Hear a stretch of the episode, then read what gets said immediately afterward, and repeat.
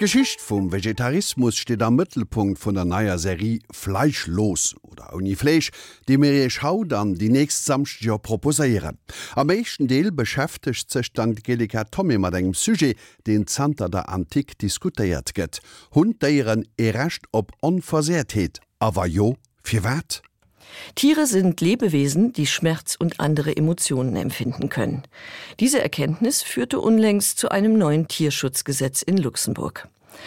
Das Gesetz, das im Juni 2018 in der Abgeordnetenkammer einstimmig verabschiedet wurde, trägt der Würde von Tieren Rechnung. Es verbietet unter anderem, Tiere aus ökonomischen Gründen zu töten, wie zum Beispiel das Schreddern männlicher Küken oder das Eliminieren männlicher Kälber in der Milchproduktion.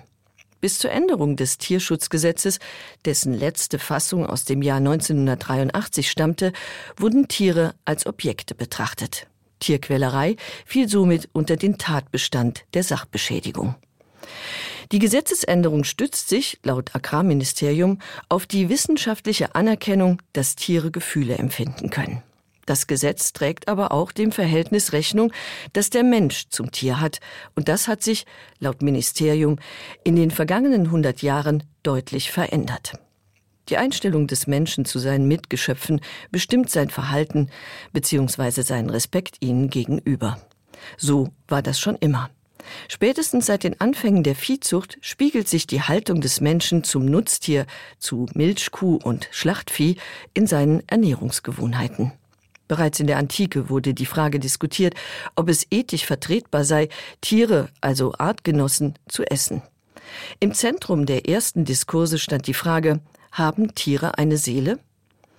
Im Hinduismus, einer der ältesten Weltreligionen, spielt die Reinkarnation eine Schlüsselrolle. Hindus glauben an die Seelenwanderung und die Wiedergeburt in Form von Pflanzen, Tieren, Menschen bis hin zu Göttern. Auf diesem Glauben basiert das hinduistische Gewaltverbot, das Mensch und Tier das Recht auf Unversehrtheit einräumt. Fleisch ist für strenggläubige Hindus ein No-Go. Bis heute ernähren sich rund 40 Prozent der indischen Bevölkerung vegetarisch.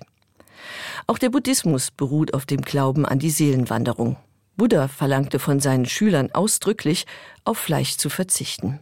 Allerdings begründete er dies nicht mit der Seelenwanderung, sondern ethisch.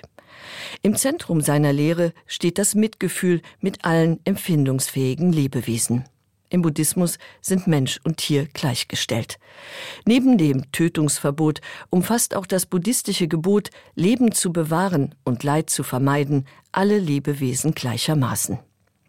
Der Reinkarnationsgedanke taucht nicht nur in asiatischen Religionen auf, sondern auch im antiken griechischen Kulturkreis, unter anderem bei den sogenannten Orphikan. Die lose Gruppierung einte, abgesehen von der Verehrung für Orpheus, der Glaube an die Seelenwanderung. Aus diesem Grund verzichteten ihre Mitglieder auf Fleisch. Fleisch war in der Antike für das Gros der Bevölkerung eine Rarität und hatte eine hohe Symbolkraft. Es diente als mythischer Kraftspender und bei kultischen Anlässen, wenn Opfertiere zur Besänftigung der Götter geschlachtet wurden, zur Festigung der Gemeinschaft. Frauen waren von den Zeremonien ausgeschlossen und die Hierarchie innerhalb der Männergesellschaft zeigte sich beim Verteilen der Stücke. Die Weigerung, Fleisch zu konsumieren, war eine Absage an die Werte der Gemeinschaft und somit auch ein politisches Zeichen. Diese Komponente taucht später immer wieder auf, ebenso wie die geschlechtsspezifische Zuordnung von Fleisch zu Mann, die fast jeder Kellner beim Servieren praktiziert und die in einem Männermagazin gipfelt, das sich Beef nennt. Echte Männer essen gerne Fleisch, am liebsten blutig, und dem Herrn des Hauses gebührt das beste und größte Stück. Fleisch wird mit Lebenskraft und Männlichkeit assoziiert. Dieses kulturelle Erbe lässt sich nicht so einfach abschütteln. Aber zurück zur Seelenwanderung. Die beschäftigte auch die griechischen Philosophen, allen voran Pythagoras von Samos, den ersten namentlich bekannten Vegetarier, der aus ethischen Gründen dem Fleischgenuss entsagte. Er gründete um 530 vor Christus in Süditalien eine Schule, in der er seine philosophischen und politischen Ideen über eine naturgemäße Lebensweise lehrte. Naturgemäß, das hieß bei Pythagoras Verzicht auf Luxus und Enthaltung von Beseeltem, also Fleischverzicht. Seine Anhänger, die Pythagoreer, die später nach Griechenland auswanderten, wurden dort wegen ihrer asketischen Lebensweise und ihrer pflanzlichen Ernährung als Sonderlinge verspottet. Pythagoras Gedankengut genoss jedoch bei anderen Philosophen wie Empedokles oder Platon hohe Anerkennung. Empedokles verurteilte die Tieropfer, geißelte den Verzehr von getöteten Tieren als größte Befleckung und forderte Gewaltlosigkeit im Umgang mit Tieren. Für Platon war der Körper das Gefäß der Seele. Und nicht nur der menschliche Körper, er gestand auch Tieren, Pflanzen und sogar Planeten eine Seele zu. Pythagoras Lehre vom naturgemäßen Leben hinterließ in Fachkreisen einen bleibenden Eindruck und im Sprachgebrauch. Noch bis ins 19. Jahrhundert wurden Personen, die kein Fleisch aßen, Pythagoreer genannt. Auch das Christentum kennt den Begriff der Seele, allerdings nur in Bezug auf den Menschen.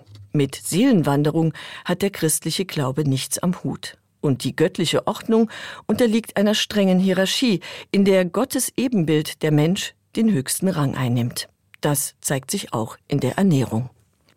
In der Schöpfungsgeschichte heißt es, Gott habe Adam und Eva alles Kraut, das Samen hervorbringt, und alle Bäume, die samentragende Früchte hervorbringen, übergeben, mit den Worten, das sei eure Nahrung.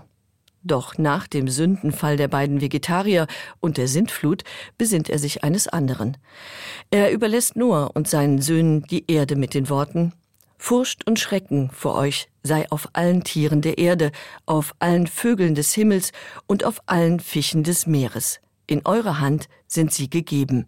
Alles, was sich regt und lebt, diene euch zur Nahrung. Wie das grüne Kraut überlasse ich euch alles. Mit der Übertragung der Macht über alle Tiere stellt Gott den Menschen den Freibrief aus, der in den vergangenen Jahrtausenden als Rechtfertigung dafür diente, Tiere auszubeuten, zu töten und zu essen. Daran hat auch das fünfte Gebot Du sollst nicht töten nichts geändert, denn das gilt nur für Menschen. Nur in Ausnahmefällen, nämlich beim Fasten, verzichten Christen freiwillig auf den Genuss von Fleisch. Das Fasten, das im zweiten Jahrhundert eingeführt wurde, dient als Buße und Vorbereitung auf hohe Festtage. Beim Fasten handelt es sich um religiös motivierte Askese bzw. eine selbst auferlegte Strafe. Man büßt seine Sünden, indem man auf Fleisch verzichtet. Der Verzicht wird als Mangel empfunden, was die Stellung des Fleischs auf dem Ernährungsplan hervorhebt und somit letztendlich stärkt. Ungeachtet dessen hat sich im christlichen Kulturkreis im Laufe der letzten 200 Jahre eine immer größer werdende Zahl von Menschen aus den unterschiedlichsten Gründen dazu entschieden, auf Fleisch zu verzichten. Einer ihrer frühen Vertreter war der irische Dichter George Bernard Shaw. Seine Begründung lautete Tiere sind meine Freunde und meine Freunde esse ich nicht. Darstellung vum Mënsch zum déier Schlezeschwet Angelika Tommy gewiesen huet och an der Äderweis vun der Annierung neier. Fi den déiere Frend Scha war de Vegetarismus eng selbstverstännech Konsequenz.